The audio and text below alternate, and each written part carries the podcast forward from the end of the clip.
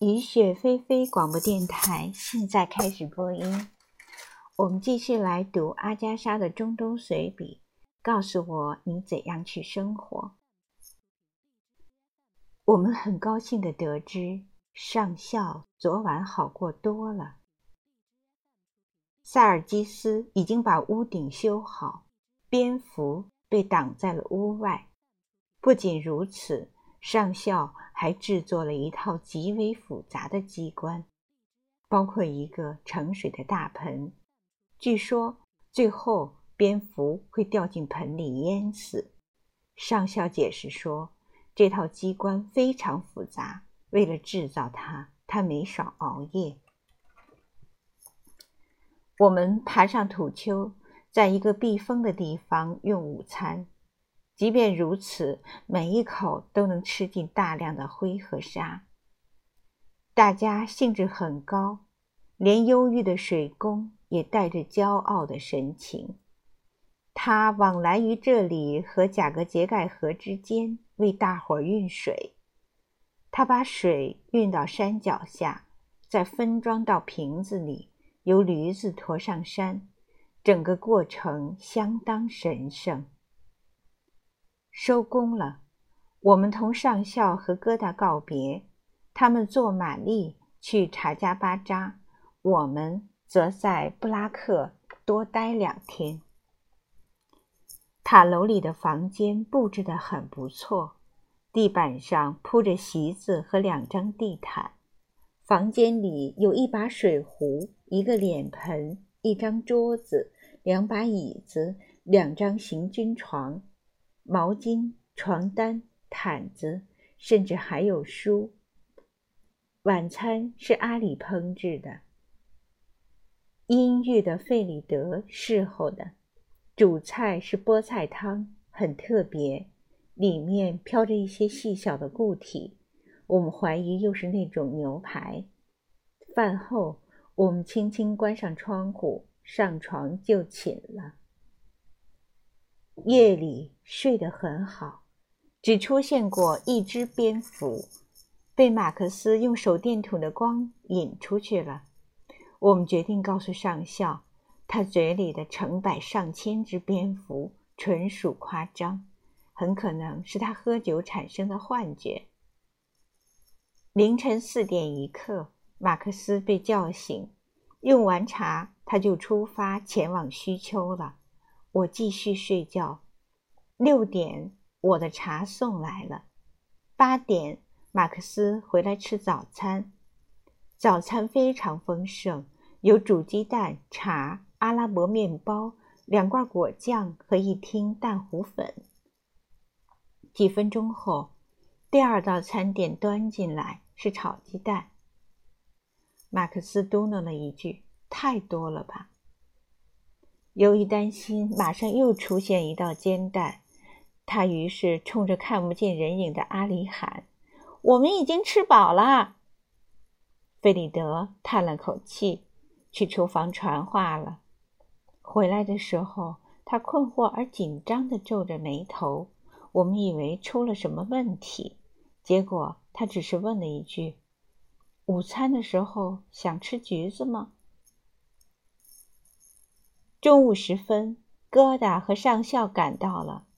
疙瘩的帽子在大风中再次给他惹了麻烦。米歇尔凑上去帮忙。疙瘩想起上一次的经历，敏捷地躲开了。午餐通常是冷餐肉和色拉，而阿里雄心勃勃，一心想做点别的。我们吃了油炸茄片儿。半冷不热、半生不熟的，还有油腻腻的炒土豆、炸得很老的牛排，还有几小时前就拌上了调味料的色拉，看起来就是一盘冰冷的绿色油脂。马克思说：“他本来不忍心去打击阿里善意的努力，但现在看来，他不得不约束一下他信马由缰的想象力了。”我们发现阿布德·艾·萨拉姆总爱在午饭时间对工人们进行冗长的、令人作呕的道德说教。瞧瞧你们多幸福！他挥舞着双臂喊道：“一切都为你们安排好了，一切都为你们考虑到了。你们可以把食物带来，在房子的院子里享用。你们能拿到这么高的工钱？是的，不管能不能找到古董，钱都照发不误。何卓是多么的慷慨，多么的崇高啊！这还不够，你们每捡到一样东西，都能拿到一笔奖金。何卓就像父亲一样看管着你们，他甚至会来阻止你们互相伤害。你们发烧了，他会给你们药吃；你们拉不出屎，他给你们最好的药粉通便。你们多么幸福，多么走运呐！还有更慷慨的事儿呢。他让你们干活的时候挨过渴吗？他让你们自己解决喝水的问题了吗？没有，根本没有。他安排人从贾格杰盖给你们运水过来，没有人强迫他这么做。用马车运水呀，想想吧，那得多贵呀！你们被这样一个人雇佣，实在是太幸福了。我们悄悄走开了。马克思若有所思地说：“他很奇怪，为什么没有人把阿布德·艾萨拉姆干掉？如果他是工人，他会这么做的。”哥特说：“恰恰相反，工人们很吃他这一套。”这话没错。工人们一边点头，一边交头接耳，说着感激的话。他的话很有道理。河中为我们运来了水。他确实非常慷慨，他讲的没错，我们很幸运。阿布德·艾萨拉姆是个明白人。戈达说：“他很奇怪，这些人居然如此依赖这种说教。”我不同意他的看法。记得小时候，我们是多么喜欢听那些道德说教的故事啊！阿拉伯人的生活态度直率而天真。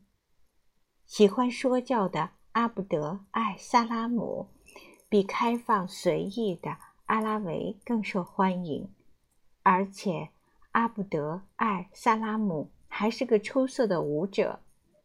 每当夜幕降临，阿布德·艾萨拉姆就在布拉克房子的院子里领着工人们跳起舞来。舞式相当复杂，看上去颇像一种仪式，有时一直跳到深夜。